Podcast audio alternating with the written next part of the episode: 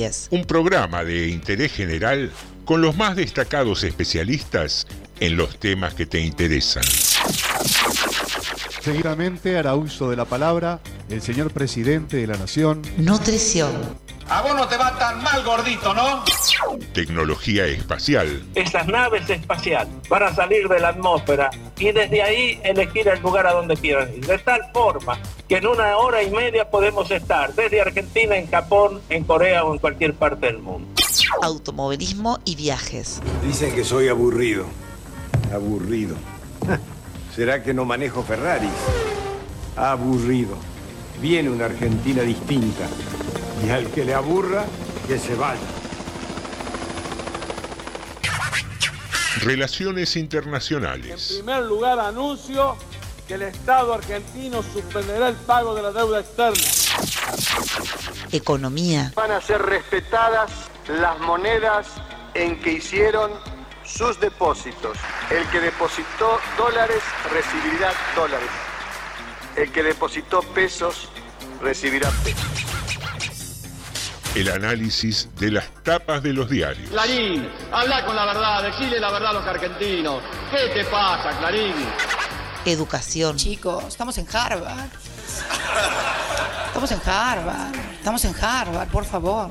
Las cosas son para la matanza, pero no para Harvard.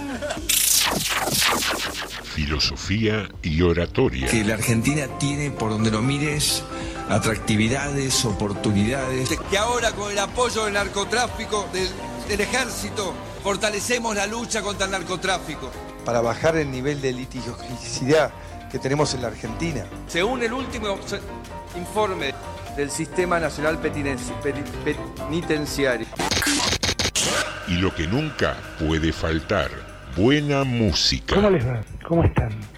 Aquí Alberto Fernández con la música de Alberto. Dos temas que yo elijo dentro de la maravillosa música que pasan en ese programa. TDM, tarde de Morondanga. Tarde de Morondanga. Lunes a jueves a las 18 por Radio Municipal. Sumario. Sumario TDM. en Tardes de Morondanga. Sumario. Sumario. Anda avisándole a todos. Hoy no te lo podés perder. Manda un WhatsApp al 237 4100 895. Esto pasó hoy en Rodríguez. Hoy hablamos de lo que todos quieren saber. Sumario en Tardes de Morondanga. Furor por los pasajes. Internas radicales, ganó Nino. Cuando vas a comer lo de Mirta, pero dejás el cerebro en casa. Haciendo campaña con trabajo ajeno.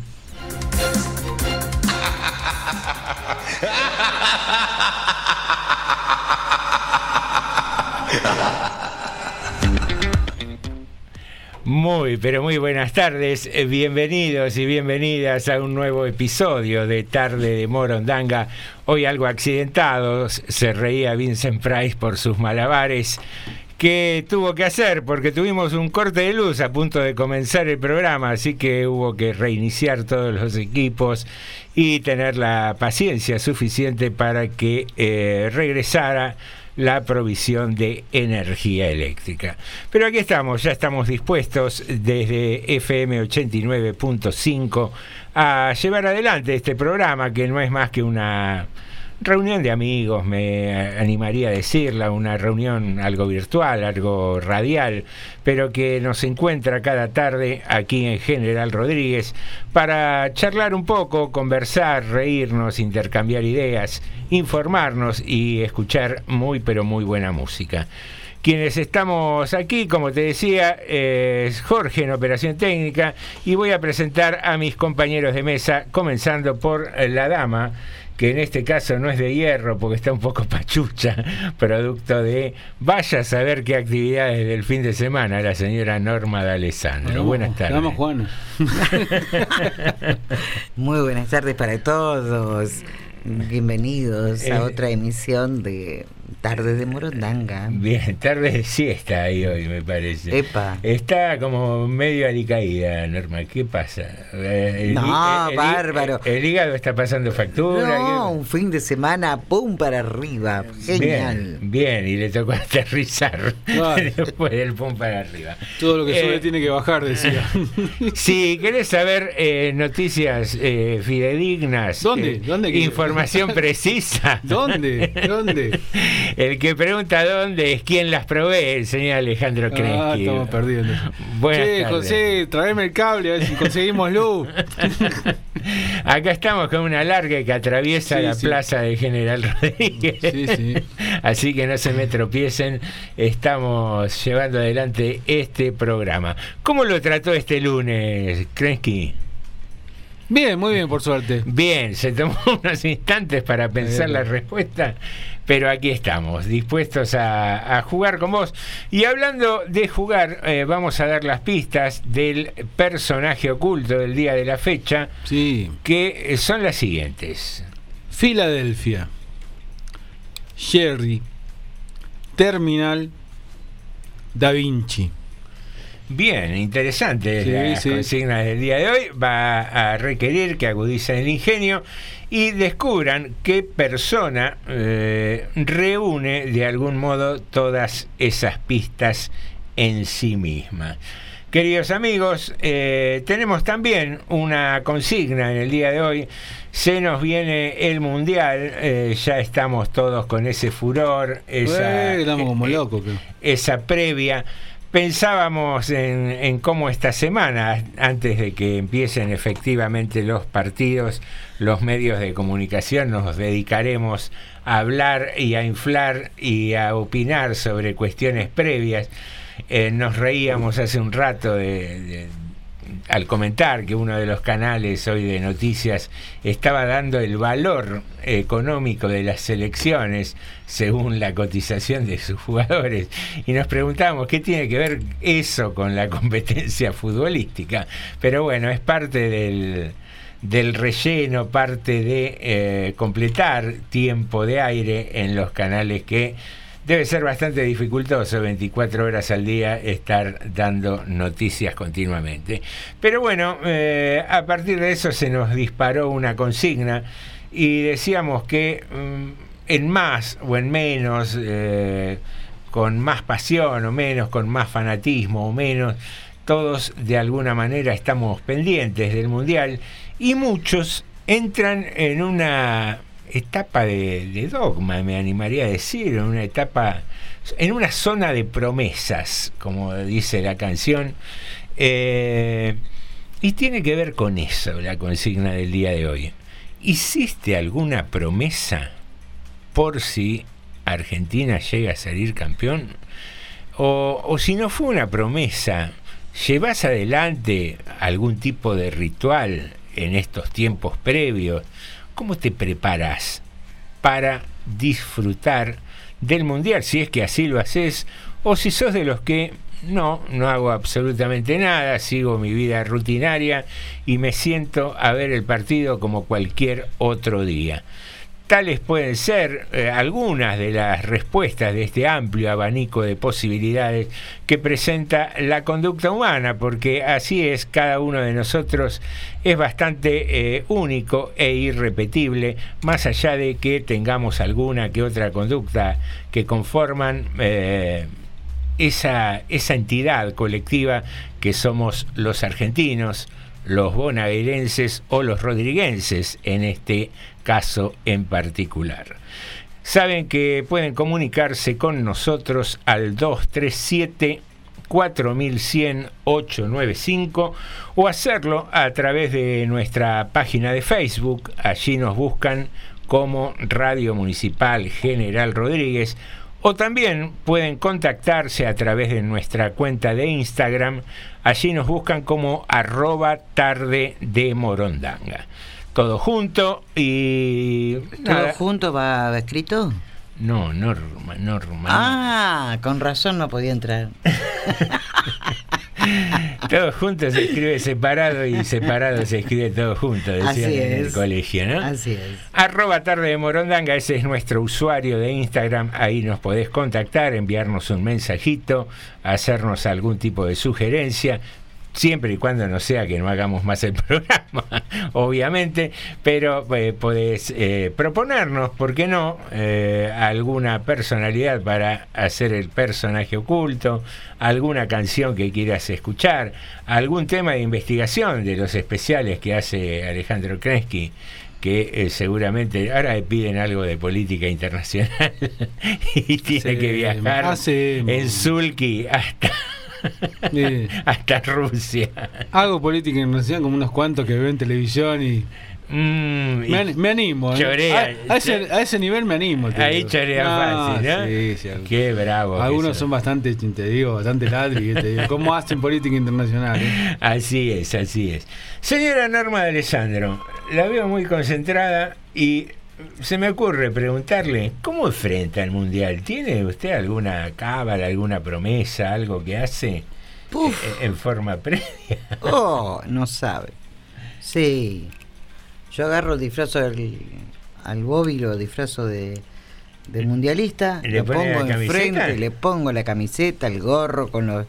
Vio con esos. Los pompones. Los pompones y lo siento adelante de la tele. Cuando el perro ladra es porque hicieron un gol. Entonces ahí me fijo. Ah, Digo, bueno, y empiezo, ¡oh! Le abro todas las ventanas y todo. Muy. Sí. Bueno. Ah, yo soy de jodona para mirar. Sí. Sí, sí, sí. Pero el Bobby es una cosa de loco. Hacen un gol y, y cuando están por hacer el gol, por ahí le erran, ¿vio? Y, como, como tantas veces. Y hace. "Uh, uh, uh", y no. ¿Así? Así digo, no, le erraron, no, no entró. Un, un ladrido Ya cuando la- eh, claro, cuando ladra mucho es gol. Ahí voy corriendo. Cuando- Claro que voy a andar perdiendo tiempo. A mí me gusta ver los goles. Cuando se calla de golpe es que no entró la pelota. Bueno, Claro, a mí me gusta ver los goles. Bien, bien. Todo lo demás es mucha ansiedad, Sí. mucho nervio. Sí. Bueno, muy bien. Eh, yo soy un seguidor de los partidos del Mundial, me gusta verlos, eh, sobre todo cuando juega Argentina, obviamente. Por ahí no soy el, fanático total del fútbol que ve todos los partidos. Y no, he- no tengo hecha una promesa. eh, generalmente improviso, improviso. No tengo un ritual. He, he pasado campeonatos donde he visto el partido con gente, Sí, amigos, nos hemos reunido. Sí. Eh, hay otras oportunidades en que no, en que lo he visto solo. Lo que sí hago es, mm, en base al resultado, el primer resultado, respetar o no ese ritual que hice en esa oportunidad. Ah, Si el la primer- cábala, eso es si- cábala. Claro, si ese Claro. partido lo vi solo el primero y, Sí. y ganó, Sí. y seguiré viendo solo el, el campeonato. Ajá. Si me junté con amigos, qué sé yo, se dio una reunión, rompo ahí la guinda para, eh, che, hay que repetir porque es cábala esto. Ajá. E- esa pequeña cábala la, la tengo. Yo ya sé, lo miro sola. No ando, si no tiene que empezar a buscar los amigos, que sí, que voy, que no pueden, que esto, que lo otro, o que lo vamos a mirar a otro lado. Entonces, para no tener cábala, la hago simple. Cuatro cajones de cerveza, bien fría, una buena picada, y me siento. Y, ah, y- me siento a mirar el perdón, los cuatro viene no. la gente de la cuadra, me imagino, ¿no? No, sola. ¿Pero que para todo el mundial o no? No, por partido. Ah, y el perro arrastra hasta la cama. y el perro, y el perro El después me perro, ladra. claro, el perro para terminó, terminó, ya Claro, está. Claro, ahora entendemos lo del perro. Para que la guíe como Ya un no- se da cuenta si el gol, si terminó el partido, si empezó el otro mundial. No sabe nada ella. Está bien, ¿no? ¿Cómo no. que ya estamos en la Copa América de vuelta? Muy bien, muy bien. Había estado dos años durmiendo en la mamúa. Eh, señor Alejandro, ¿usted cómo se lleva con el fútbol mundial, por decirle de algún modo? No me llevo con el fútbol últimamente. La verdad, Bien. pero hace bastante tiempo esto, ¿eh? Por allá. Dejé de mirar fútbol por allá por el 2012. Un día dije, me aburre, no sé por qué seguir mirando esto que me aburre. Y bueno, vi el Mundial 2014, los partidos de Argentina, que íbamos a una heladería con, con Claudia, íbamos a una heladería que estaba acá cerquita, donde hay una confitería, ahí atrás de la plaza. Mm. la- este, íbamos a ver los partidos argentinos y íbamos a ver ahí. Porque había pantalla Sí, grande. ella quería, yo, a mí me- la verdad que a mí me da lo mismo, pero bueno, vamos a ver el mundial, fuimos. Ya en 2018 no le dimos bolilla. Ya no sé por qué, pero no fuimos. No estaba Marta un poco la confitería, así que no- tampoco Claro. fuimos. Pero no- Ni, ni el atractivo del helado ni era atractivo el helado. Rico helado hacían, eh, la- lástima. Pero la Copa América no lo, la verdad que no me presté atención, que fue lo último, la última alegría que tuvo Argentina, ¿no? Sí. No sé, no me, no me despierta, qué sé yo. Me gustaría, por la gente me gustaría que Argentina A mí sea tampoco campeón. me despierta, ¿eh? No, usted no hay nada que la despierte. Y después de cuatro Últimamente ca- de cuatro cajones de cerveza. Que ya empezó por lo que yo veo. Claro, Empezó con el, eh, con El el, sábado entrenamiento que hicieron hoy. Hoy hizo un entrenamiento Claro, yo estoy en con- todo. Con abi- abierto al público y Norma arrancó ya. No toda mi vida fue así, algunas veces he hecho promesas, digamos, por, por el fútbol. Ah, ¿sí? Sí, sí. Bien. He ido caminando a Luján, por ejemplo. ¿Eh? Sí, sí. Yo era católico en ese tiempo. ¿eh? Era católico. Cuando fui caminando a Luján, cuando Argentina ganó el 78, yo tenía, era, joven, era adolescente. Tonto adolescente, digamos, que se fijaba en el mundial. Bueno, me pasó, y fui- me fui caminando a Luján. Así que, bien. Para, para cumplir la promesa que habíamos hecho. Digamos, Eh, que, eh, que eh, sabía uno, cumplir las promesas que un adolescente que no sabía muy bien lo del infierno que estaba pasando Éramos en el país, tan- ¿no? éramos muy Que ino- sonsos. inocente, digamos, inocente Sí. realmente, pero bueno, la verdad es esa, qué sé yo. Después cuando uno se entera de todo lo que pasaba, no te voy a decir que no me sentí que un poco idiota.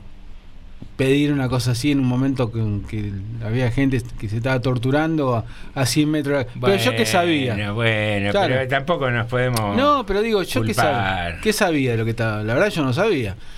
Uno escucha, podía escuchar algunas cosas, pero, pero era muy, muy chico. Yo, Eh, mira, yo creo que hay, hay gente que ignoraba olímpicamente, sinceramente lo ignoraba todo creo. lo que sucedía.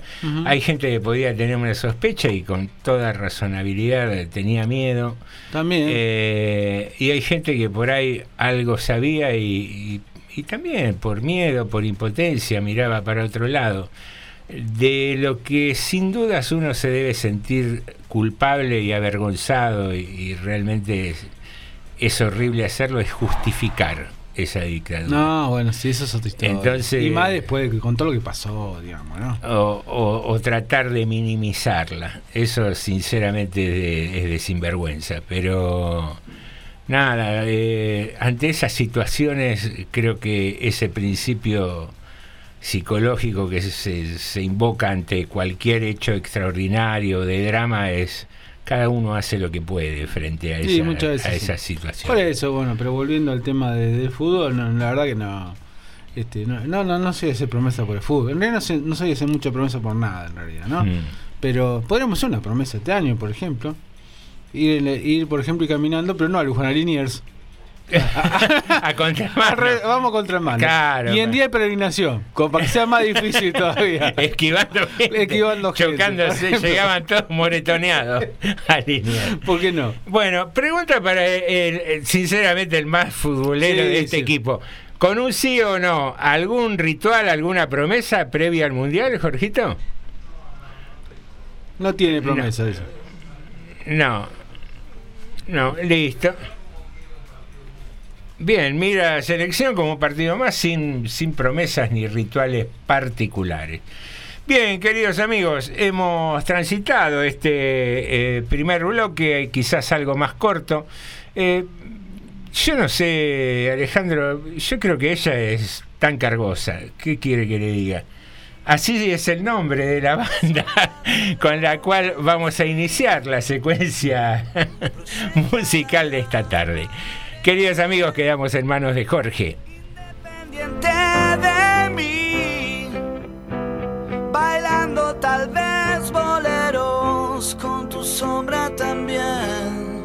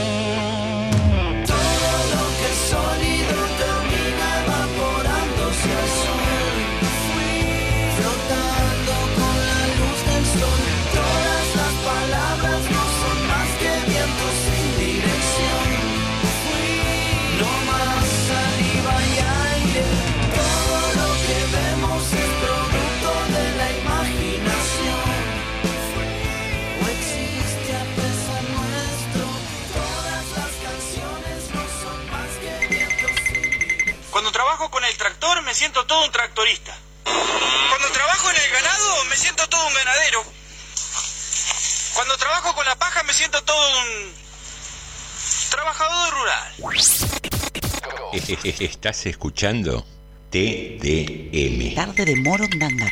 Y el otro día cayó un tipo a las 4 de la mañana en la calle y dice la mujer, hace tres días que no venía a dormir a las casas. Dice Neri, bueno, no tenía sueño, ¿qué querés? cayó otro y dice, a las 5 de la mañana, dice la mujer, mira la hora que vuelve. Dice Neri, volvé, vengo a buscar la guitarra. Estás escuchando TDM. Tarde de Morondanga. Hace frío y aquí sobran los motivos. Quédate hasta mañana.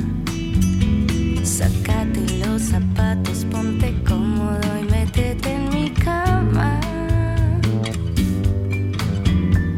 Adentro del cajón hay chocolates y si no despreocúpate tengo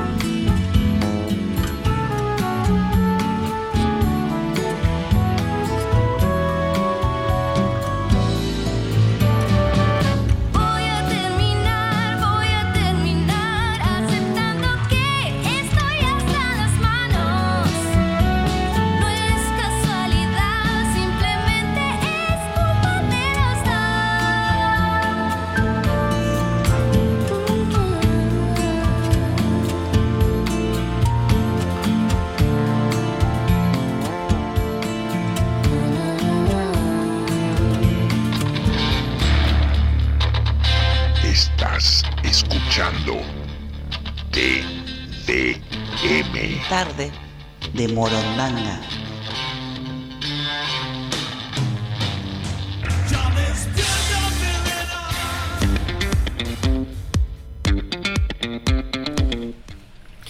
Muy bien, queridos amigos, eh, iniciamos este segundo bloque de Tarde de Morondanga con noticias. Sí, señor. Bueno, ayer eh, se realizó la, eh, la interna de la Unión Cívica Radical, donde, bueno, como más o menos se suponía, ganó Santiago Nino.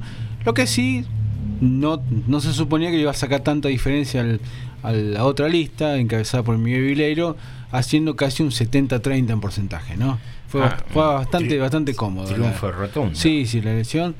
Bueno, se, se había visto en la previa que más allá de se notaba que había cierta tranquilidad, más allá que en la interna, todos los radicales que participan en la interna los, los pone nerviosos. Es más, muchos dicen que se ponen más nerviosos en la interna que en las generales, mira que es una vieja frase. Pero el tema tenía que ver con que, bueno, algunos, la lista de Nino, con respecto a la anterior interna, se había visto reforzada por una agrupación que se pasó de un lado al otro, abiertamente, digamos. Este, algunos dicen que tenía que ver también con que hubo intentos de hacer una sola lista y que los que perdieron no, no aceptaron eso, queriendo sí o sí. Entonces, bueno, este hombre dijo, no, vamos ahí, vamos con, el, vamos con el ganador, más o menos habrá pensado, y así fue. Querían ir a, a la batalla. Querían ir a la batalla, sí, sí. Algunos creen que hay otro que digamos que por lógica habría algunas fuerzas afuera del, del Partido Radical que querían esta interna también. Bueno, son especulaciones que hay. Por otro lado, así que eso fue una. Por otro lado, hablando de gente que tiene que ver con, con la política, que no es del radicalismo, hoy vimos esa actitud típica del carancho político. El carancho político. ¿Qué es el carancho político? Es que se adjudica cosa ajena. Digamos, ¿no? Y claro. Ya lo habíamos visto ¿no? otras veces esto. Pero bueno, hoy digo, bueno, este- hoy no me la puedo guardar hoy. Hace un ratito vimos una publicación del concejal Darío Cubar mostrando una nota diciendo que había ido al ministerio, a un ministerio, a, digamos, a vialidad provincial, perdón, a provincial, a gestionar la iluminación de las rutas 24 y 28, que son estas rutas que la que va a Pilar, por ejemplo, y la que va a José Cepaz. Bueno, haciendo gestiones, qué bueno. Y cuando, digamos, nosotros ya sabíamos algo, porque en algún momento lo habíamos comentado acá, que se había firmado un convenio. Los que pudieron leer el vecinal la semana pasada, no digo los que ven el boletín oficial, que son muy poquitos, ¿no? Pero los que van siguiendo las cosas, y los que vieron el vecinal la semana pasada, se dan cuenta que había una que está en una convocatoria a licitación para la reiluminación de las luces de las rutas 24 y 28. Digamos, ni siquiera es que no había salido en el diario la obra. Claro. Digamos, se va a licitar el 24 de noviembre. Digamos, no es que lo con- fue a gestionar, lo consiguió, habló con alguien y dije, bueno, te la mandamos pronto. No, no, ya estaba todo en camino, se licita ahora el 24 de noviembre. Dentro de, ¿qué estamos hablando? 10 días. 10 días es la licitación. Bueno, fue gracioso. Yo sé que alguno le va a comentar al, al dirigente opositor y por lógica, qué sé yo, pueden decir alguna cosa en mi opinión, pero es la verdad, ¿cómo calificar una actitud de tipo? El otro día había hecho lo mismo con los patrulleros que vinieron del Ministerio de Seguridad. Se, se lo adjudicó que lo había conseguido él. Ah, mire usted. También. Por eso, hace años que tiene esta media, esta actitud media carancha, ¿no? De, de quedarse con él y tratar de quedarse con la gloria ajena. Pero bueno, debe tener su mérito. Fue, fue intendente, digamos, ha sacado muchos votos, ganó la última elección. Digamos, no estamos hablando de alguien que nunca hizo nada en política, pero tiene esta costumbre, esta costumbre como otras que ha tenido, por ejemplo, de participar en una maratón y, y no hacer todo el recorrido y figurar al final que llegó. ¿Ah, sí? Sí, sí, tuve el 2015, por ejemplo. Hubo parte. o vio algunas partes. de- Ah, se subió el monopatines. Más o menos, más o menos. Tiene esa costumbre así, bueno, vamos a llamar así, medio caranchismo político, decir, simpáticamente. Bueno, bien, ¿eh? Quedarse con, que- quedarse con el trabajo ajeno. Bien, Está bien. Como el que se cuela en la foto. Claro, más o algo así, algo así. Así que bueno, tuvimos estas cosas a nivel político. Eh, le, le paso antes los mensajes, le digo, le repetimos la- con la- las pistas del día de hoy, que son las siguientes: Filadelfia, Sherry, Terminal y Da Vinci. Muy y, bien. y los que acertaron hasta, por lo menos hace dos minutos que me fijé en los teléfonos, son María Laura Arce, eh, Neca, que es la mamá de María Laura Arce, Emilce, eh, Yanil Lazarte, Patricia Peña, Lucio, Clau, Carmenchu, Viviana, Javier, Ricardo, Alejandra Pacinato y Silvia. Son los que, son los que acertaron hasta el momento. Y tenemos mensajes también, porque no nos podía faltar. A ver, nos dice Ricardo, a ver. Por la consigna, debo decir que soy muy futbolero, pero si tendría que elegir la final del mundo y un partido común de River, no lo dudo y miro al millo, dice. Mirá. Ahora el mundial es ese convite donde todos nos acordamos que queremos a la patria y cantamos el himno. No tengo cábalas, porque miro poco la selección. Hasta ayer dice, ahora, por otro lado, ¿no? Ayer miraba el programa de Romina Mangel en el laburo. Es alguien que respeto por su amplitud de criterio, les pega a todos por igual, Y me sorprendió la encuesta pedorra que hizo. Prefiere que Argentina salga campeón o que baje la inflación. Quiero decir que se fueron al pasto, pero bien al centro de la cuneta. ¿Qué tiene que ver el traste con la peregrinación? Dice. Y yo cuando leí peregrinación pensé que se refería a lo que habíamos hablado nosotros. No, no, tenía que ver con lo de, lo de Romina Mangel. Eh, a ver, tengo un problema con el auricular, no importa. Si ustedes me escuchan, está bien. Sí, sí, sí, sí, perfecto. Bueno, después tenemos. Bueno, fueron acertando. Carmenchu dice: eh, Yo sigo los partidos del mundial, no tengo cábala. Quiero que gane Argentina, pero si nos eliminan, sigo otro partido, otro equipo que me guste, dice. Por ejemplo, Francia. Bien. Bueno, así que cambia de camiseta. Se busca una alternativa. ¿Qué va a hacer? Bueno, Siempre quiere festejar, ¿qué digamos. queremos festejar? Queremos usar la bubucela. Y ahora le digo la bucela. Bueno, acá le- les voy a por el otro teléfono que tenemos acá también. Nos decía Alejandra Pacinato. Buenas tardes, Norma, José, Ali y Jorge. Escuchándolo mientras dibujo para la entrega final de la facultad. Bien ahí. Dice, y acierta con el personaje también. ¿Qué va a hacer? Y Después estoy viendo... Anda mal este muchacho. ¿eh? Anda mal. Y ahora, bueno, un mensaje de audio de Leticia. A ver si se escucha bien. Leticia. Vamos a ver. Leticia, je ne savais pas. Bien. Epa. Mío, qué trabajo me dio esta radio encontrarlo, porque cam- cambié el enchufe, ¿viste? Y como es, no los podía encontrar. Toda, no, pero cada vez que hay tormentas y viento, me, me tapa otra radio. Cuando decirte que estaba una radio FM, estaba hablando Fantino. Mira. Eh, los saludo, que estén bien. Espero que no esté como yo, de, mirando con toda dolorida el golpazo. Eh, no mi viejo de 56, no habrá salido, ¿no? Ay, Dios. Eh, yo tenía por costumbre, cada vez que había partido del mundial, cocinar, cocinar y cocinar.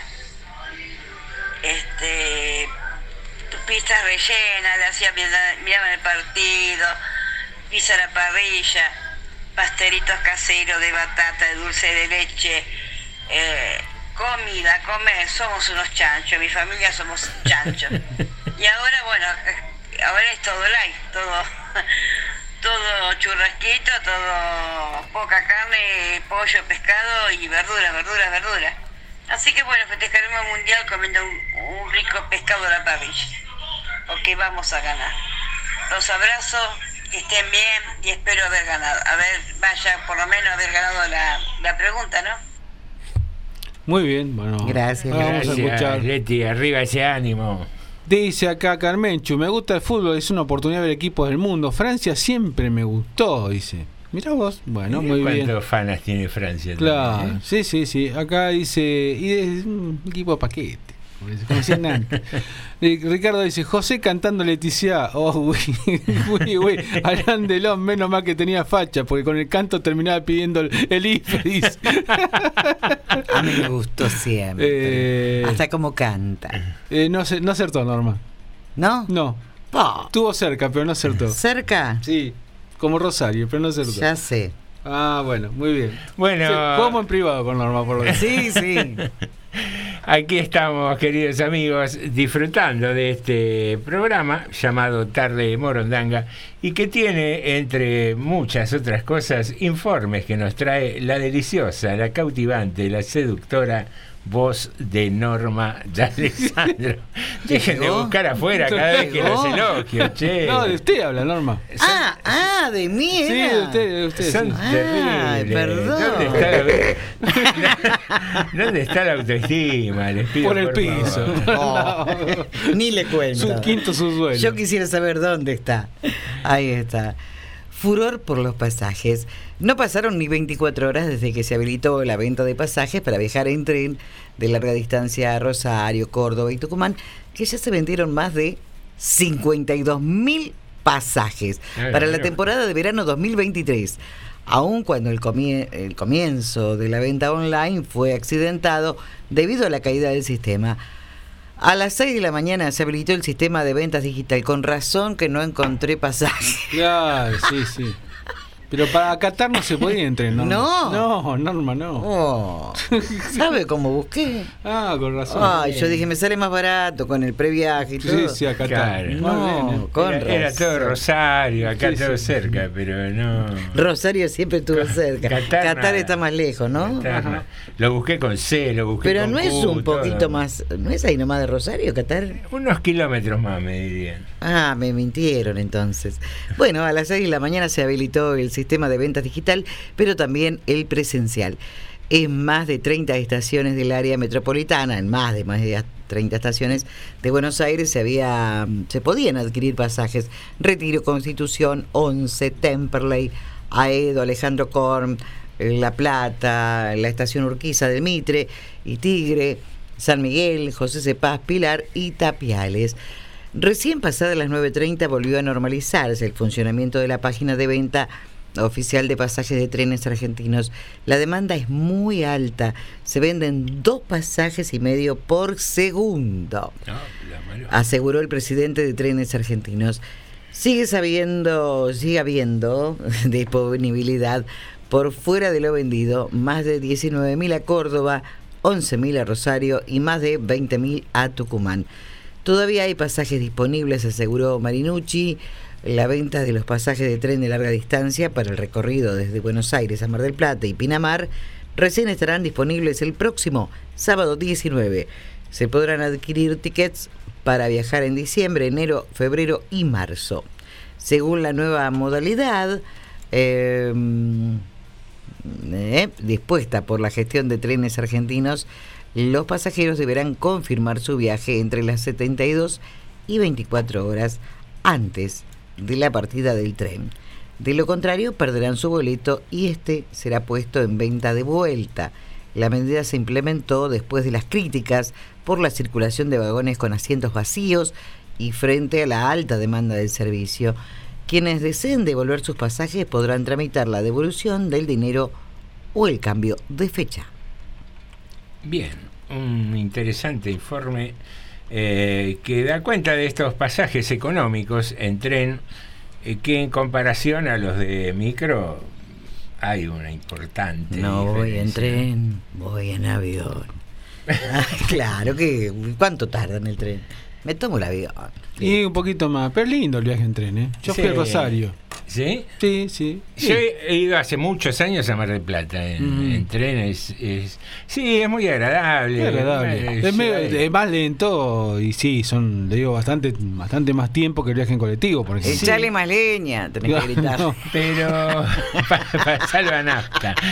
Eh, pero había toda una polémica y había ahí unas cuestiones medio raras. Y hablaban de que medio que, que- que so- sospechaban que algunos cámaras de colectiveros, como por ejemplo, compraban los pasajes. Claro, de ahí que había después pasajes, asientos vacíos. Claro. Ajá. Eso decían, pero Claro, no para sé que- si se pudo probar eso. Para que se terminen más rápido y por ende la gente tenga que ir a, a sacar su pasaje de micro. De micro, mire usted. Pe- pequeñas delicias Sí, del sí. empresariado, qué sé yo, no sé si será cierto o no. no pero- sabemos, no sabemos. Pero eh, lo concreto es que la demanda de pasajes en tren... eh, ¿Qué hijos? y si es cierto, sí, hay que ver. si No, yo no terminé de decir. No me imagino, pero... ¿Qué hijos de, de- de empresarios que son correctos? Ah, sí, sí, sí, sí. Con, con mente ganadora. No me parece mal, están en su derecho a comprarlo. Ahora, digo yo, en lugar de comprar pasajes, ese promedio no podrían bajar un poquitito las expectativas La verdad. de ganancia y vender los pasajes más Por eso, por eso me resulta un poco raro también que... Porque no son tantos pasajes en comparación con todos los, los micros, ¿no? Digamos, Mm. no sé, si, si la cuestión es romper el precio testigo rápido, que hay con respecto al colectivo, se me hace un poco raro todo eso, pero puede ser.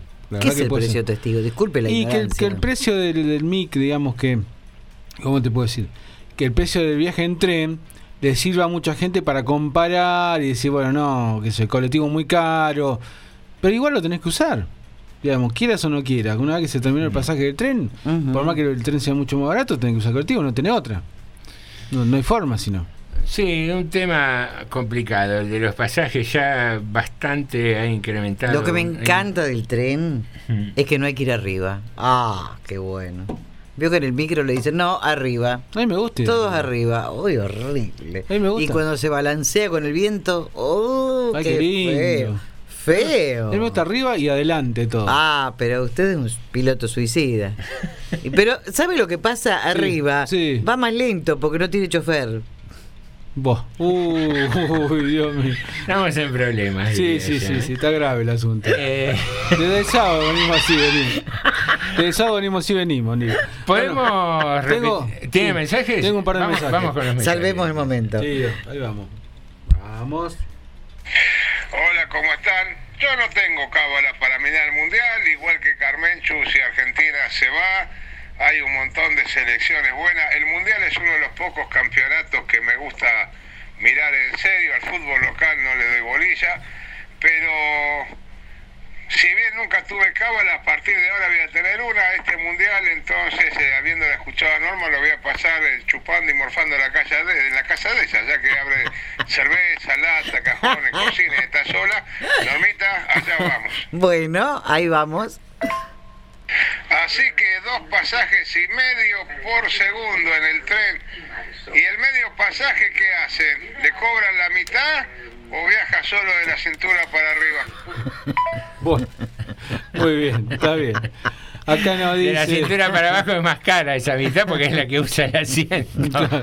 Claro. Ricardo nos dice, es lindo el viaje en tren, yo fui a la costa hace años, te daban el pasaje con una caja de tiza.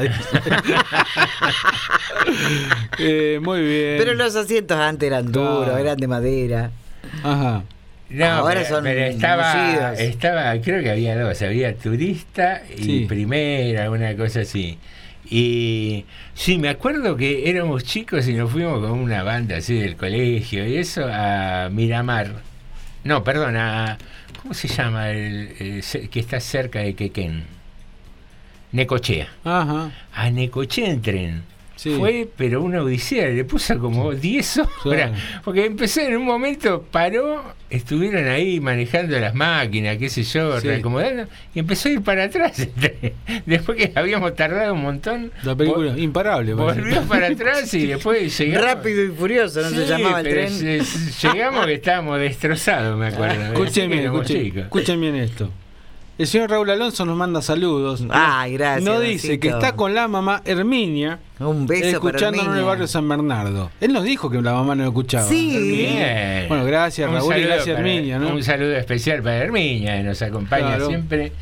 Y queridos, 18.56, tiempo de cerrar este segundo bloque. Tengo un problema acá. Si no le digo que acertó Carolina, creo que tengo un juicio. Ah, acertó Carolina. Hay que revisarlo. Bien, bien ahí. Claro, sí, sí. Vamos a terminar Pe- mal. sí. Pese a la oposición de Vincent Price, que no lo celebra precisamente. Mm. Queridos amigos, breve pausa musical, eh, algunos consejitos institucionales y enseguida volvemos con más tarde. De Morondanga.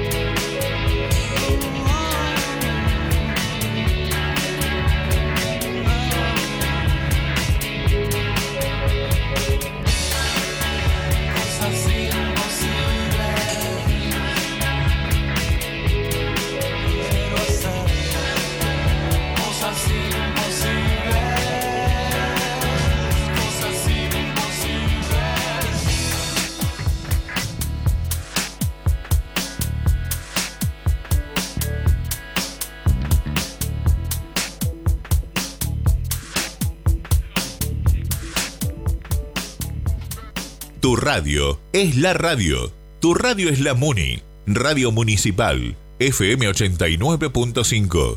Una radio a tu estilo. Para los 360 kilómetros cuadrados de nuestro partido, transmite Radio Municipal 89.5, la radio pública de todos los y las rodriguenses.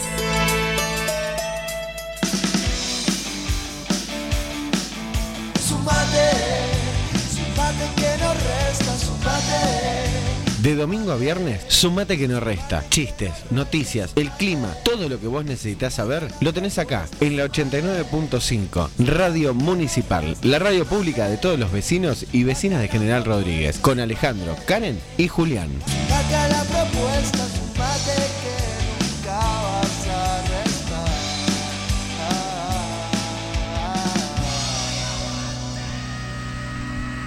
Subí el volumen de la radio o tapate los oídos. Todos los lunes de 20 a 22 horas por la 89.5 Pogo y Aguante.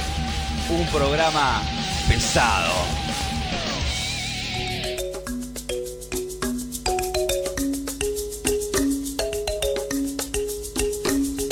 Hola, soy Vicky Pasos y te invito a escuchar por la radio municipal todos los lunes de 13 a 14 Mujeres de ayer y de hoy.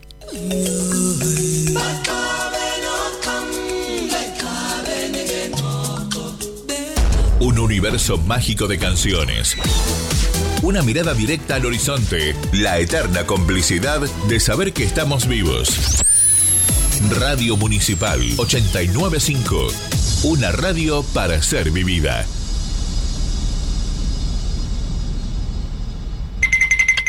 Terapia, yo voy a terapia hace muchos años.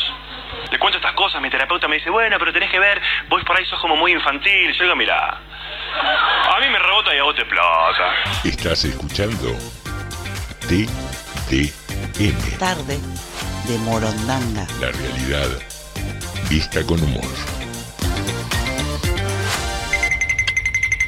Hoy no me levanté tan linda, pero me levanté reflexiva. Dije, seguramente el hijo de puta que me gusta me va a escribir o cuando me venga Andrés, o cuando esté con mi hija, o cuando tenga pelos. Ahora que tengo todo en línea, duermo sola, viejo. Estás escuchando TDM. Tarde de Morondanga. Llueve en Montevideo. Algo pasó. Todo se inunda y mi cielo se apagó. Llueve y el aire del puerto ya se acercó. Algunos días desvelo hoy me pasó. Año de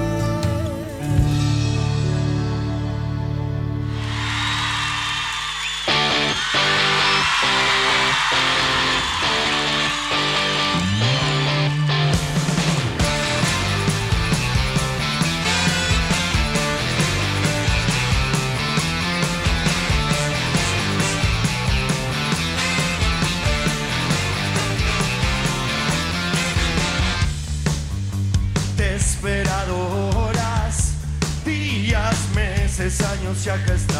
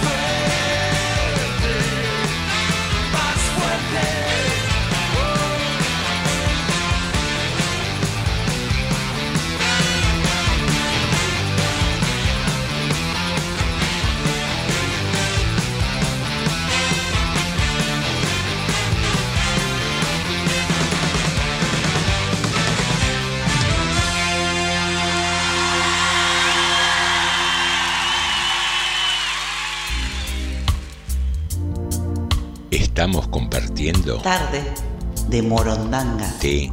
TDM.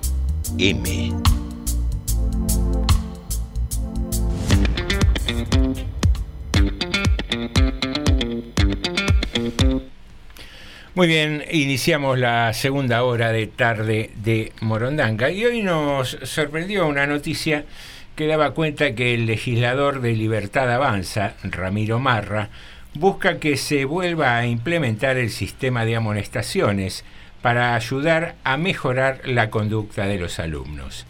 Hoy en día no se presentan límites que puedan ayudar a que los problemas de comportamiento no sigan aumentando, fundamentó Marra en su presentación. El sistema de amonestaciones propuesto por el diputado liberal estipula que se permitan un máximo de 25 sanciones eh, para el alumno y que, su- que superado dicho límite, me, me están cargando, yo estoy leyendo la noticia, ustedes me cargan, porque por una vez me olvidé de silenciar el teléfono. Yo no dije nada. ¿eh? No, no, pero te, te- te sumaste en silencio, pusiste ahí carita, eh, te vi, te vi. Bueno. Eh, bueno, ¿puedo volver a esto? El sistema de amonestaciones propuesto por el diputado liberal estipula que se permita un máximo de 25 sanciones para el alumno y que superado quedará libre y tendrá que rendir todas las materias. El legislador ya había presentado un proyecto en esta línea hace un tiempo cuando propuso expulsar a aquellos alumnos que tomaran el colegio. Consideramos fundamental que se establezcan reglas claras, cuya violación traerá aparejadas sanciones concretas, explica el proyecto. Durante la pandemia escuchamos mucho que las autoridades del gobierno de la ciudad eh, decían que les preocupaba la educación. Las normas de convivencia dentro de los establecimientos son una parte importante del proceso educativo. Veremos si los eh, si la preocupación de los eh, gobiernos es legítima eh, o solo la utilizaron para hacer marketing, concluyó el autor del proyecto. Bueno, eh, curioso, ¿no? El proyecto, cuando menos, mm, me parece que, que está en línea, como bien antecede la noticia, con la posibilidad de expulsar a quienes eh, tomen el colegio. Sí, sí. Eh, volver a la sanción me parece que, que era una etapa superada, ¿no? Es como cuando se, se pretende en el juego de la boca volver unos pasos para atrás. Por ahí hubiera estado mejor un, un proyecto que, que estableciera que se designen más psicopedagogos, más personal capacitado que pudiera entender en el caso de eh, problemas de comportamiento de los alumnos, ¿no? Más que la sanción como única solución y, y después si tenés un tipo que tiene problemas de conducta y después lo terminás mandando a que dé todas las materias libres, es casi expulsarlo prácticamente, ¿no? Sí, eh, yo no, no soy de los que reniegan por completo del tema sancionatorio, digamos, en ningún sentido de la vida. Yo creo Mm. que las sanciones tienen que existir. Eh, el, el problema es cuando se lo usa sol- como único elemento. Y cuando uno ve que, que Cava, por ejemplo, porque digamos el proyecto es para Ciudad de Buenos Aires, ¿no? Sí, sí, sí, sí. se preocupa Marra en ese sentido y no que por ejemplo en Cava siguen faltando vacantes en las escuelas estamos hablando del distrito más rícola del país con un producto bruto por per cápita como el de Bélgica sin embargo siguen faltando vacantes que no se hacen edificios nuevos por ejemplo en Cava estamos, por eso digo distrito muy rico que tiene posibilidad sin embargo se preocupa solamente solamente por eso digo solamente Insisto, no reniego de cuando haya que sancionar a alguien, lo, haya que sancionarlo. Creo que la cosa debe ser más integral, habrá que trabajarlo con profesionales, también tratando de contener a la mayor cantidad de chicos posibles dentro de la escuela. Capaz que todos no se puede a veces, lamentablemente. Pero sí la mayoría. Pero la única criterio que tiene acá es, eh, eh, digamos, condena. En lo que sea, hay que- Sanción, hay que sancionar. Condena, el único elemento que tiene. Principios esos raros. Va, que me traen malos recuerdos, eso de orden, disciplina. de- Yo creo que, digamos, no hay que renegar de eso. No hay que renegar de eso tampoco, porque si no, a veces estamos regalando a la derecha. El, el tema de, para ciertas cosas hay que tener orden. Uno entiende que no se puede ser desordenado en todo. La cuestión caótica tampoco beneficia ni a la producción, ni al aprendizaje. Está bien, hay que ser ordenado. Pero cuando la, la- la única herramienta que se plantea es la pena, la condena, y todo lo demás no se, no se nombra, es raro. Es Cuando raro. hay una buena disciplina, los resultados siempre son buenos. Eh, no, no debemos dejar cosas que dieron resultados. Por ahí la pena es otra cosa. ¿Cuántos eh, establezcamos como principio que en un colegio militar, por ejemplo, debe haber mucha disciplina, ¿no? Y se debe bastante, sí. Pero debe- disciplina hay en todos los órdenes de la vida. No, No, no, no, pero eh, eh, tomemos el ejemplo de acuerdo a lo que vos acabas de decir. Extremo es eso, ¿eh? Sí, un ejemplo extremo de disciplina, un colegio militar, un instituto militar. Sí. ¿Cuántos premios Nobel salieron de un colegio militar? No, pero sí, muchos campeones han salido en base a la disciplina. ¿Campeones de qué? Campeones de distintos deportes. Por disciplina, por orden, por, por, por seguir un lineamiento, por, por esfuerzo. Han salido campeones argentinos y mundiales. Pero por, por eso Por yo- ejemplo. Yo digo, por eso yo no, no reniego. No digo noble- nobeles. Yo más que el tema de disciplina, no reniego yo de cierto del orden. No digo, insisto, no el orden obsesivo. Pero digamos, tanto para, para producir, para estudiar, para vivir, necesitamos algunas cosas que sean de orden. No, obvio, somos, hacemos un contrato social. Exacto, bueno, eso. Por eso no, re- no reniego de ciertas cosas que involucran, digamos, poder tener una convivencia, inclusive en la misma escuela. Ahora, insisto, solamente lo único que... Porque también al caso extremo, si solo, digamos, si uno seguía por el orden y la disciplina, bueno, en los colegios que tienen que ver, por ejemplo, vinculados a los, a los militares, no debería haber problema y sin embargo cada tanto aparece algún desastre. Y aparecen. Digamos que, que hay que, se, que se conocen de expulsados, se conocen heridos, a veces muertos que pasan en este tipo de colegios. Por eso digo, ni, yo creo que no, no, no reniego, pero cuando no, no puede ser lo único que se te ocurre para mejorar la educación, eh, eh, solamente decir, bueno, volvamos a las amonestaciones. ¿Y todo el resto? ¿Todo el resto? que hay que hacer también? Acá tenemos mensajes, nos dice eh, Graciela, nos, nos manda saludos y acierta también Graciela con el personaje. Salió Vincent por ahí. Perdón, Sí. eh, disculpa, ¿no? Sí, Yo sí, con las amon- amonestaciones estoy de acuerdo. No que te pongan 25 de golpe, pero sí estoy de acuerdo porque vos te cuidabas bastante. Sabías que si no te venían tantas más y, y vos te cuidabas. Yo me acuerdo, sa- ¿sabes qué pasaba, Norma? También pasaba esto. Eh, empezábamos la escuela cuatro primeros, terminábamos dos con suerte el mismo curso, y vos sí. me decías, ¿y los otros dónde estaban? ¿Dónde, dónde estaban los otros? Sí, algunos entonces vos decías, sí, los sancionabas, algunos lo echabas cada tanto.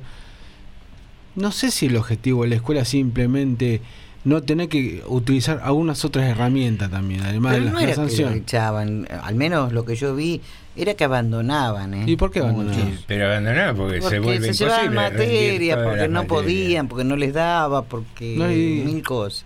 No Yo les vi- daba que. Yo vi cada cascote que se recibe, no les daban no- o no tenían posibilidad económica a veces. Y también eso, Eh, bueno, también. Entonces, bueno, digamos, terminaba siendo una escuela. pa- era una escuela para muy poquita gente. Vamos a decir la verdad, los secundarios eran para poca gente. Digamos, ta- no era la universidad, pero en, en Rodríguez en ese tiempo, en el secundario, teníamos cuatro o cinco secundarios. Digamos, no había secundarios casi en Rodríguez, y todos privados eran. qué sé yo, son opiniones. ¿no? Acá tengo un mensaje de Raúl Alonso que nos manda un, un mensaje con sonido, con audio. Audio, a ver. Hola morondangos, ¿cómo andan?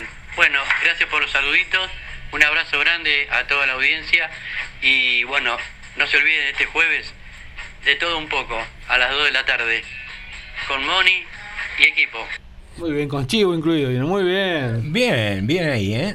Eh, De todo un poco el jueves en un programa nuevo, ¿no? Lo conozco, ¿no? Es muy, divertido. Está hace un tiempito. sí, está Ah. un- está hace un tiempito, a los, a los 14 está. Bien, bien. 14. Mala mía entonces de no haber escuchado en ese horario. No la- solo que se divierten los oyentes, sino los que estamos acá. Sí, Nos sí, divertimos mucho. bastante Bueno, bien, Se, se transmite. Si, si el programa se divierten quienes los hacen, tengan la seguridad que se transmite a los oyentes también. Sí, señor. Bueno, eh, vamos a ir con un informe, ¿le parece, Norma? No quedó ningún saludito pendiente. ningún Por ahora no, por ahora no. Les cuento que hasta ahora son 16 las personas que acertaron. bien, mirá, me lo hacía más difícil hoy yo, ¿eh? Me lo imaginaba. Normal. Difícil es cuando vas a comer a lo de Mirta, pero dejas el cerebro en casa. Eh, Eh, ahí puede- se pone difícil. puede suceder.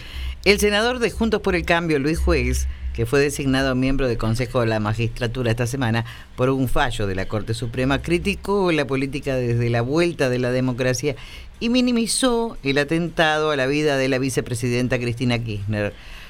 Ningún argentino puede decir que la democracia le cambió la vida, afirmó el senador en la noche de Mirta de ayer.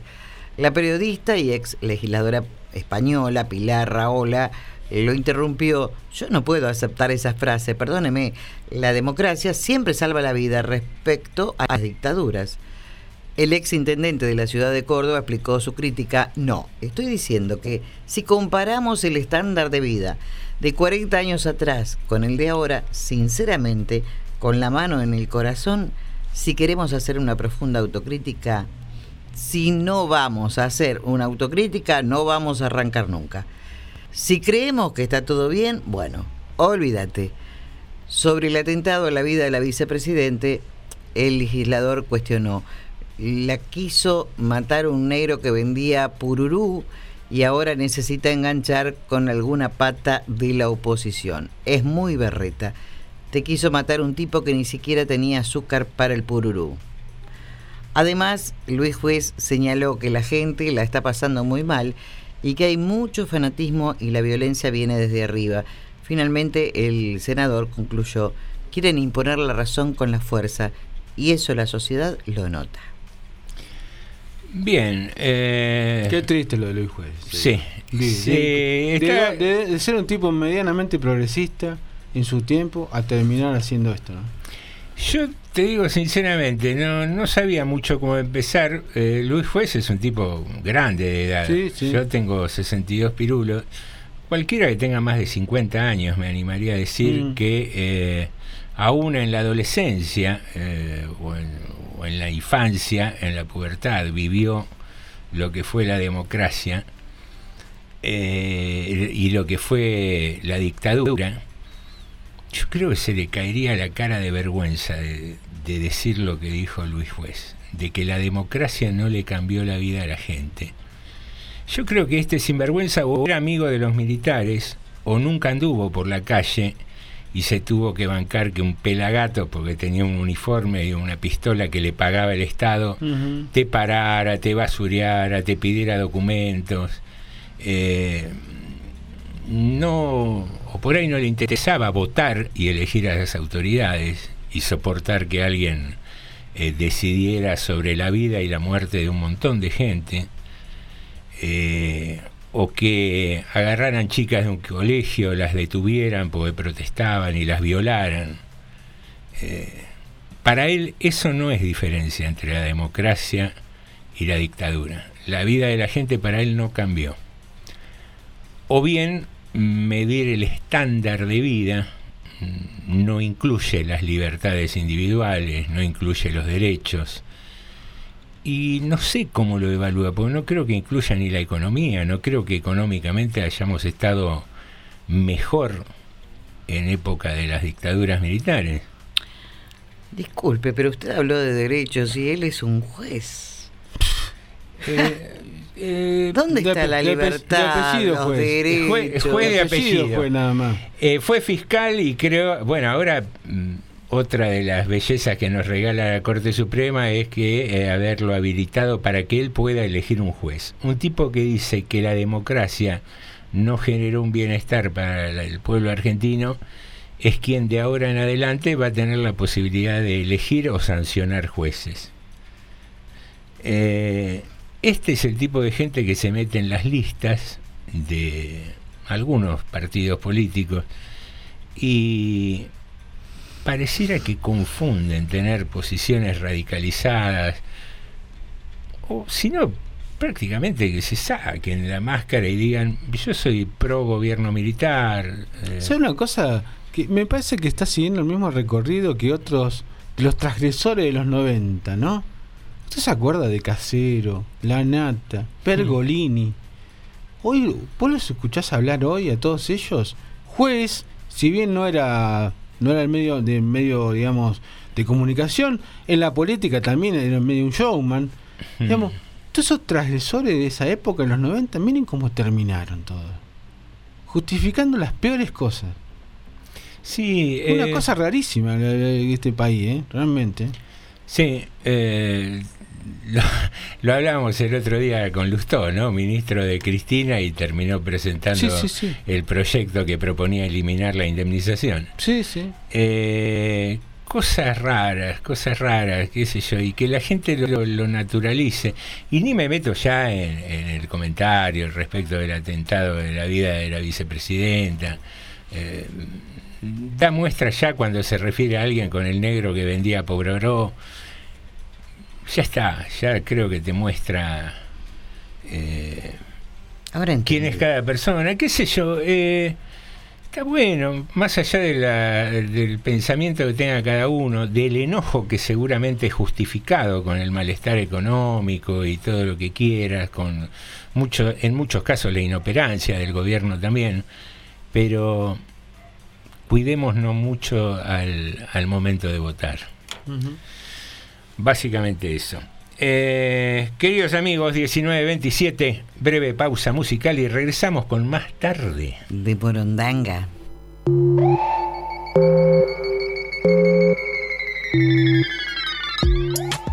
Amame y rómpeme el alma como si cantara una de Gardel. Arma una historia compleja y yo te hago el papel de Javier Bardem. Ya no siento los dedos cuando toco tu pelo. Me enredaste en tu juego.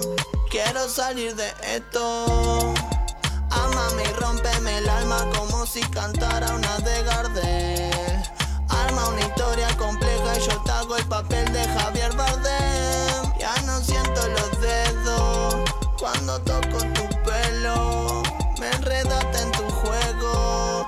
Quiero salir de esto. De esta peli ya vi el tráiler. Me quedo solito en el baile. Mi Buenos Aires querido. Me dejo un abrazo partido. Y creo, creo, creo que no hay peor que verme tirado esperando salir campeón. A veces las cosas son tan complejas.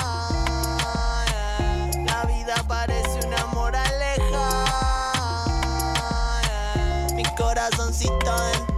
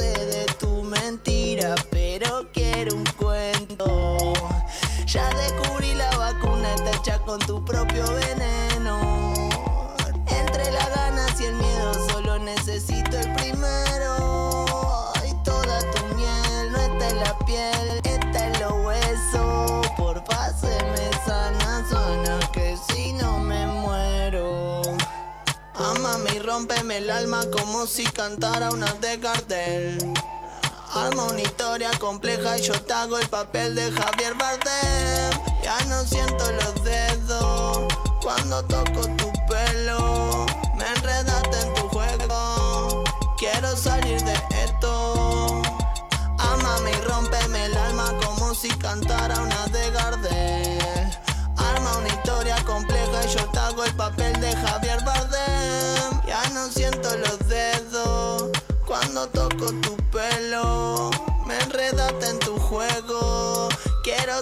de esto.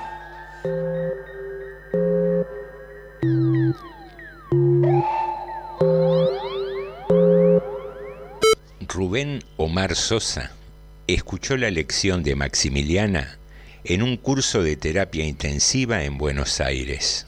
Fue lo más importante de todo lo que aprendió en sus años de estudiante. Un profesor contó el caso.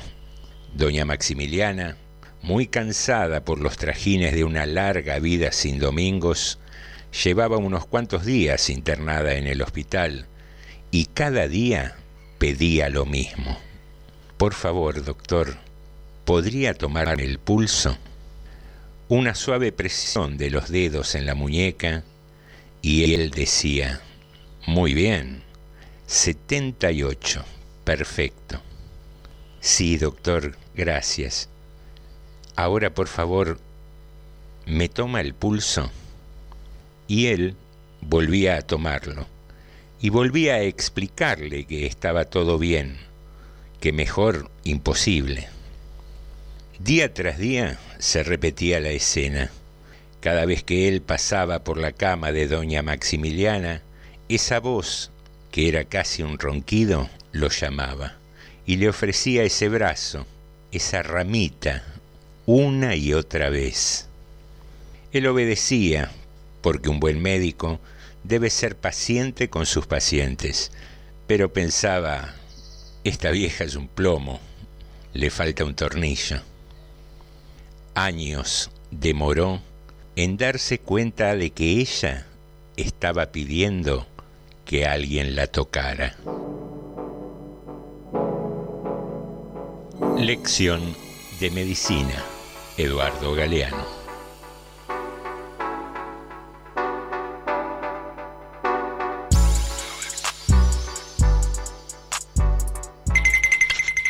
¿Sabes qué es lo bueno de estar contigo? A ver, dímelo, mi amor. No, no, que te pregunto yo a ti, si yo no lo sé tampoco. Estás escuchando TDM. Tarde de Morondanga.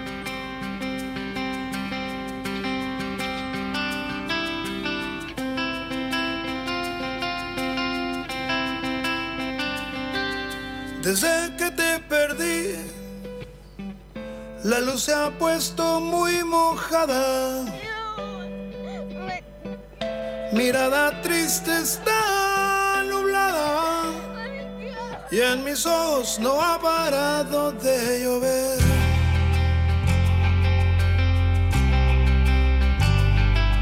Solo ya sin ti me tienes como un perro Tienes como una vez sin su nido. Estoy solo como arena sin su mar.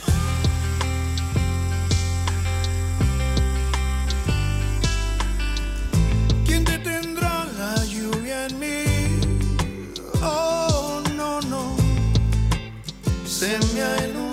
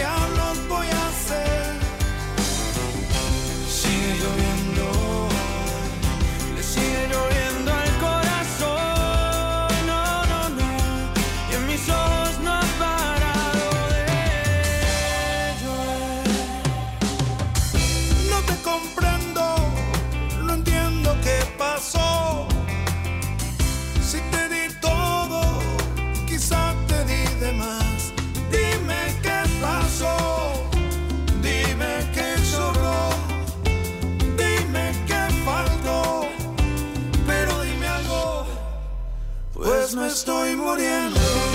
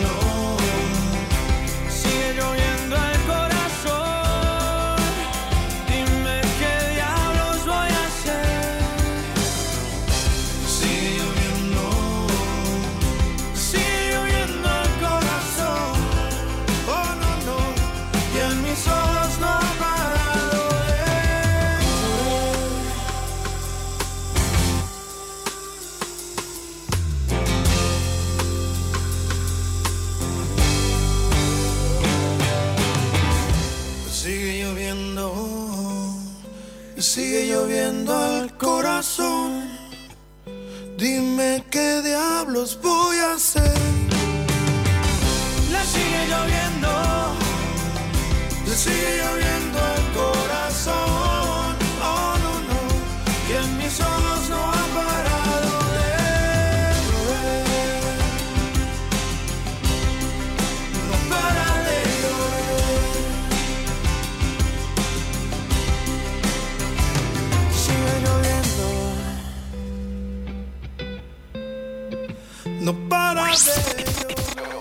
Estás escuchando TDM. Tarde de Morondanga.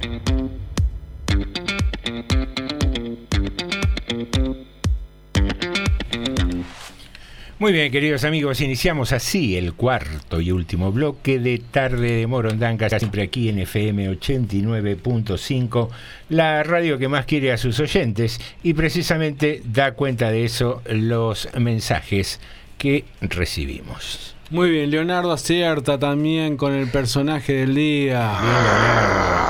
Bueno, bueno, tranquilo, tranquilo, tranquilo. Me da miedo por el arrastro. Cuando no miro, pienso que se va a romper el Sí, vidrio sí. en cualquier momento. Acá nos dice Ricardo. Primero me, me decía. Eh, se puso violento Sí, Vincent. Price. Me dice primero, dice, Ale, me parece que indicás muchas cosas a la derecha que creo no deben ser de ellos, sino de cada persona. El respeto, el orden, la perseverancia, la consecuencia con algo que se elige. Los límites también los imponen los docentes, los padres de Estado, la policía, la justicia. Eso no es propiedad de ninguna corriente, creo yo.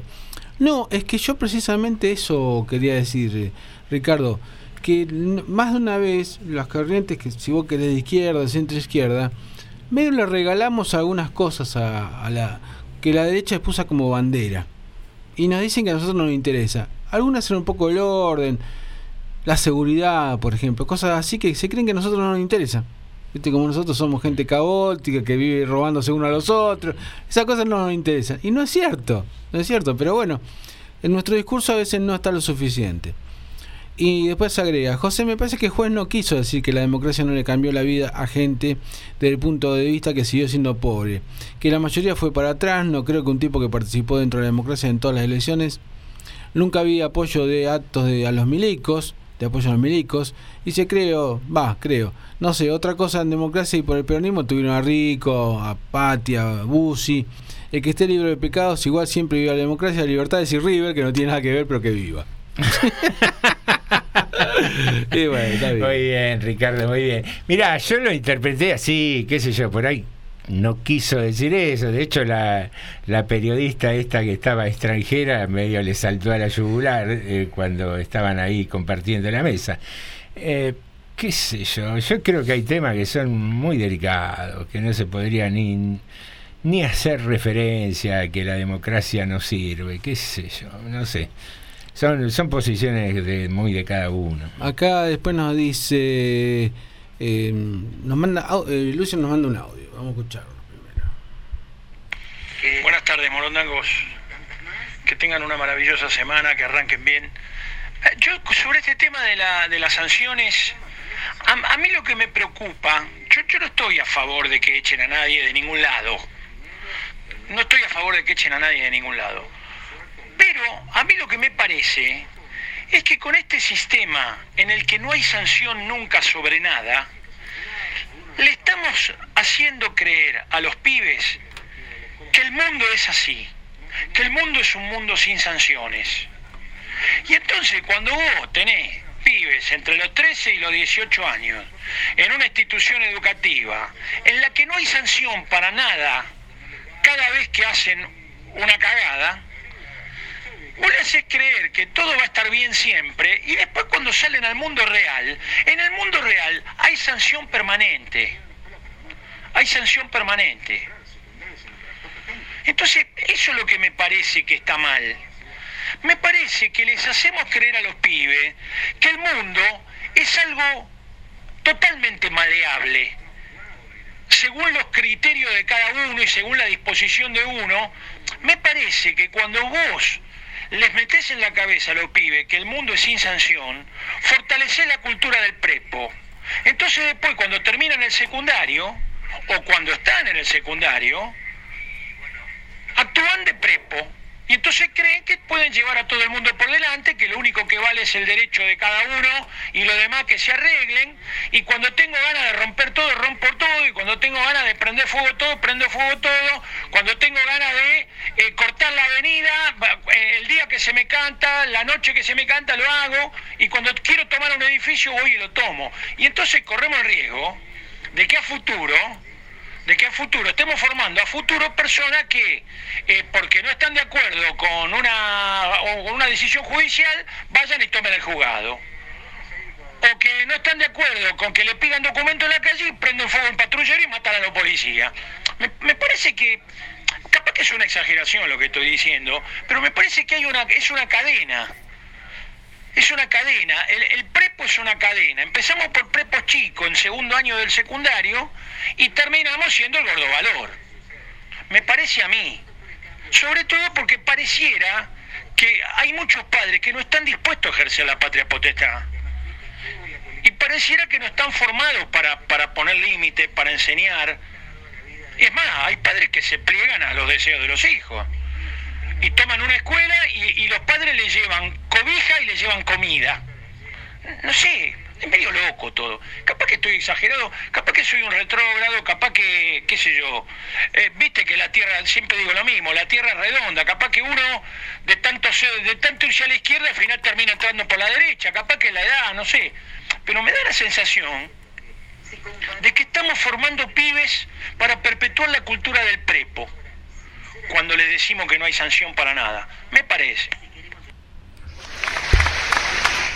Bueno, qué lindo, me gustó, me gustó que opine, que opine Vincent ahí, ¿eh? Sí, Eh, Lucio, a ver, mi opinión modesta, eh, creo que estableciste una cadena, un hilo, una consecuencia de cosas que no son directamente lineales eh, y que no son necesariamente así. Sobre el final de- de- del mensaje eh, te doy la derecha porque eh, ¿sabes por cuándo no van a ser quilombo los pibes en un secundario? Hablo del quilombo ilógico, de romper todo. Cuando el padre a los 2, 3 años le ponga un límite. Hoy es la llamada generación de cristal, los más chicos, porque cualquier cosa los puede afectar, los traumatiza y todo eso. Pero ¿es consecuencia de qué? De que el nene de dos años lo elogiamos porque ya maneja la tablet, pero grita una vez, le decís no, ahora la tablet no, grita dos veces, no, no, bueno, grita tres y le dan la tablet.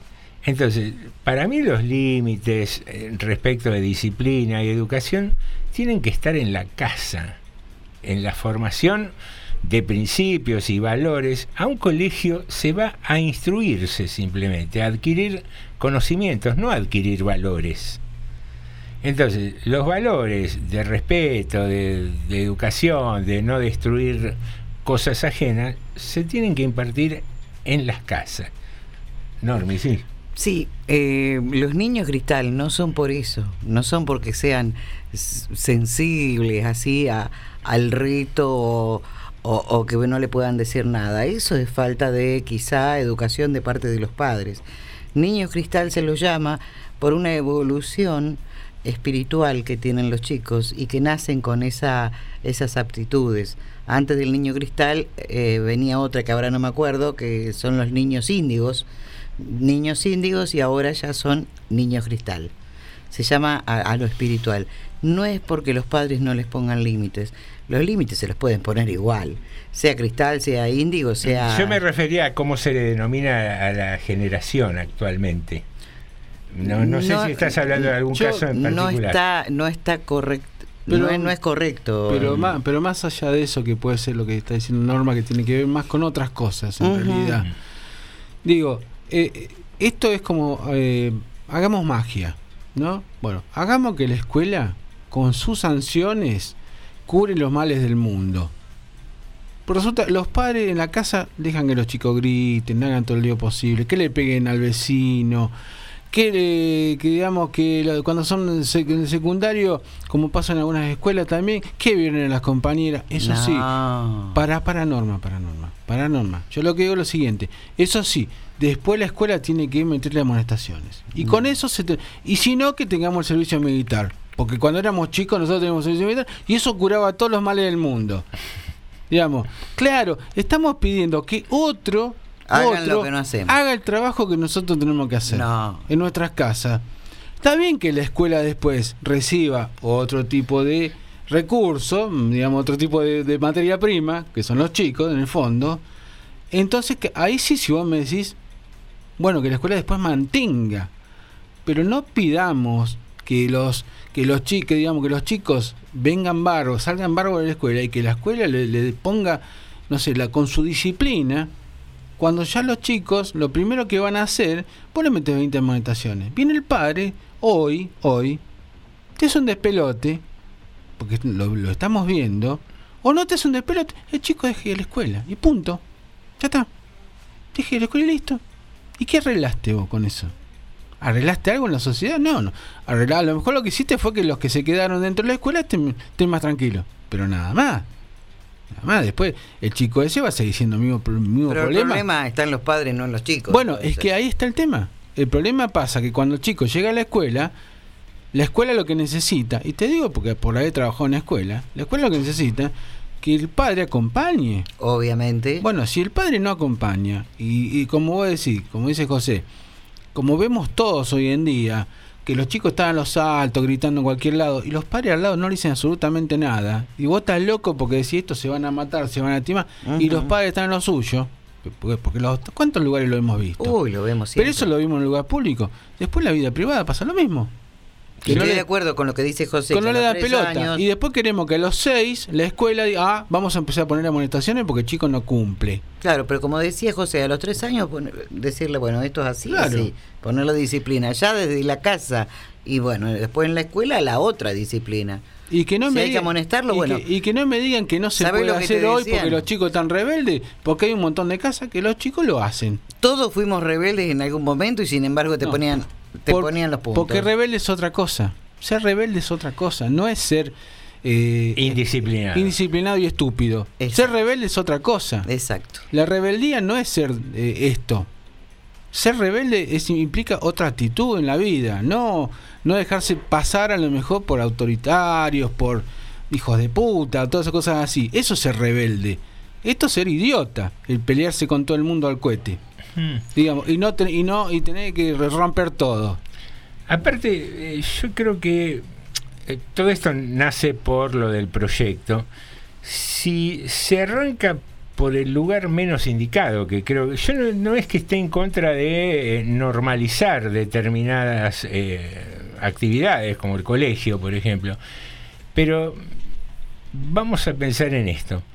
¿Por qué un adolescente, alguien que ya tiene 13 años, 14 años de, de vida, de experiencia, de ser educado, de pertenecer a un seno familiar, llega con problemas de conducta a un colegio?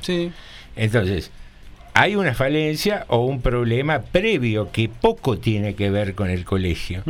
Entonces, la educación pública desde el Estado tiene que estar pensada, me parece, con prioridades. La primera prioridad es tener un edificio. La segunda sería tener las vacantes suficientes. La tercera, tener el personal idóneo para poder contener la cantidad de alumnos que hay ahí.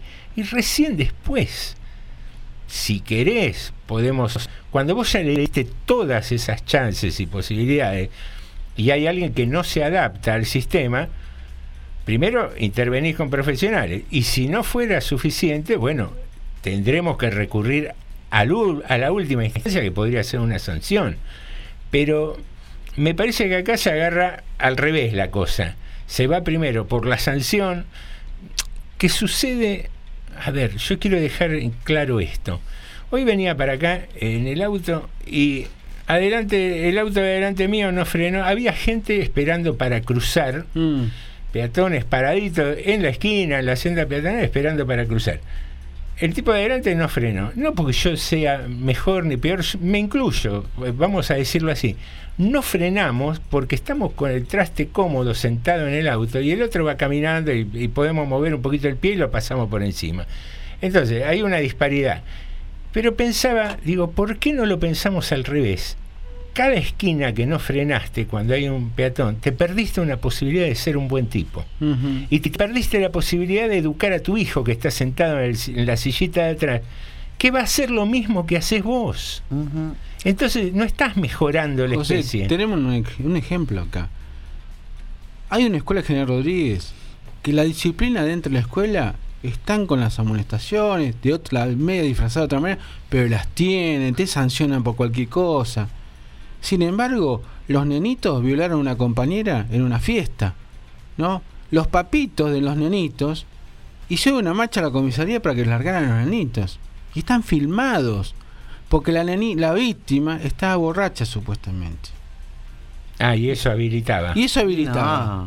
Y los, pa- después son los papitos que piden disciplina, que adentro de la escuela esto, que dentro de la escuela lo otro, porque si no echan alguno, porque la escuela es terrible con esas cosas, pero después pedían eso. Entonces vos, ah, vos me decís, ¿qué les sirvió los límites que le enseñan en la escuela? Si los papitos después protegen a los, ne- a los nenitos porque hacen cualquier barbaridad. Tengo Pero mensajes. ahí sí. el problema es familiar, ya Tengo- no es bueno, problema de, de eso escuela, estamos- ¿eh? de eso estamos hablando. Vamos, vamos con los mensajes. A ver, vamos a tratar de escucharlos a todos. Está bárbaro lo que vos decís, José. El ideal sería que al colegio vayan a instruirse. Lo que pasa que en este momento de la historia argentina, hablalo con cualquier docente. Hablalo con cualquier docente. Calculo que vos también sos docente, o a tu manera, si alguna vez lo fuiste. Eh, las escuelas argentinas no son solamente un lugar de instrucción, son un lugar de contención. Ayer hubo un caso de, ayer hubo un caso en una escuela de, no sé dónde era, creo que de Francisco Álvarez, una nena que, que en el aula manifestó que su tío la violaba, que su tío abusaba sexualmente de ella. Y entonces la comunidad educativa se tuvo que hacer cargo de una situación irregular que ocurría en la casa, en un country, en un country de Francisco Álvarez ocurría. Entonces, cuando en la escuela los chicos van a comer, cuando en la escuela eh, los chicos, tenemos pibes acá en Rodríguez que se cagan a trompada en la plaza y que nadie puede hacer nada, cuando, cuando hay falopa, hay falopa, nos hacemos los boludos, pero hay falopa, hay violencia intraescolar. Los profesores no pueden decir nada. Cada vez que un profesor dice algo le hacen una denuncia por abuso. Entonces, no es que solamente van a instruirse a la escuela. Capaz que la escuela debería suplir, entre tantas cosas que suple, debería suplir también padres que no ponen límite, que son inoperantes. Pero muchachos, muchachos, los padres, los padres de hoy no son tu viejo Alejandro o mi viejo o el viejo de José o el viejo de Norma o, los- o las mamás respectivas nuestras. No son así. No son así. Hay padres que el nivel de inmadurez de algunos padres que, que, que fueron padres de culo porque porque no sé porque porque no porque cambió todo cambió todo no podemos negar no podemos negar que en la escuela tiene que hacerse cargo de montones de situaciones que en la casa no se hacen cargo porque culturalmente los padres no están formados para ser padres hay padres que son padres de culo de casualidad y no saben qué hacer con los pibes hay chicas que tienen hijos a los 18 años padres que tienen 17, 18, 19 años no saben qué hacer con su vida y tienen que ser padres. Nadie les puso límite a ellos, ¿cómo van a poner ellos? ¿Cómo van a saber ellos qué hacer? Vamos. En el mundo ideal, José, yo estoy totalmente de acuerdo con vos. En Finlandia es así. En la Argentina los pibes van a comer. Hay 50% de chicos de 14 años a, a, a 2 años que son hambrientos, que no comen bien, que comen salteado, que son pobres. O sea, la escuela está para otra cosa en este país, no solamente para educar. Y muchos padres, muchos padres, nacieron durante el menemato, que no casualidad fue la época en la que la sociedad eh, fue eclosionada por políticas neoliberales que detonaron este país. Y que hubo gente que pasó de ser empleada de ferrocarril a ser cartonero. Entonces, me parece, me parece que la escuela está para otra cosa, no solamente para educar. Y donde faltan los límites en la casa, que siempre, o casi siempre, y la escuela tendría que tener la posibilidad de hacer algo, porque si no, los docentes quedan indefensos y entonces pasa lo que pasó hace poco, que un grupo de docentes tuvo que ir al Consejo Deliberante a decir que hagan un protocolo de protección contra ellos, porque cada vez que ellos toman alguna determinación o cada vez que ellos tienen que contener a un chico son acusados de abuso. Es así. Ah, Me parece que hay que barajar y ver de nuevo. Sí, está bien. Yo, te- yo entiendo que hay que hacer, la escuela tiene que hacer algunas cosas, pero es pedirle a una institución que tiene los chicos cuatro horas por día magia. Pretender que la escuela te, te solucione todos los problemas de la vida. Yo digo esto cortito, nada más, eh, porque ya estamos en horario. Eh, y pensar que ahora existen hace muchos años, no tantos, que gabinetes psicológicos y todo para los chicos. Antes no teníamos nada. seguro. Eh, Tenemos yo- más mensajes, pero nos están quedando. Eh, ya. Yo lo- los invito a esto. Mañana, primer bloque, retomamos de vuelta este tema porque tiene muchas aristas y es muy interesante tener la mirada de muchos para ver si, si podemos llegar a una solución.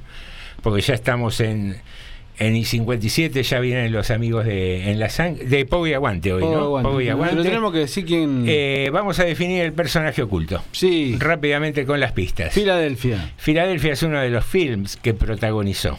Jerry. Jerry es un juego de palabras de el gato y el ratón, Tom y Jerry. Terminal.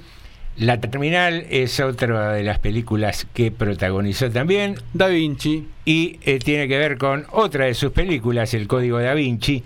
Estamos hablando de Tom Hanks, eh, protagonista de esas tres películas y nuestro personaje oculto del día. Cantidad de aciertos. 17. 17. Eh, Jorgito, ¿estás disponible?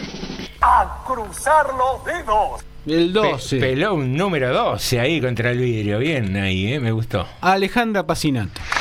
Muy bien. Mientras estudia para arquitectura. Bien. Bien, ahí, dale, buena, buena entrega, buena entrega eh, para el, para Facu y a meterle, a meterle, se necesitan arquitectos, se necesitan profesionales.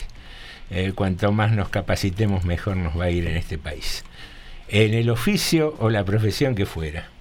Señoras y señores, Jorge, Norma, Alejandro y José te decimos Hasta mañana.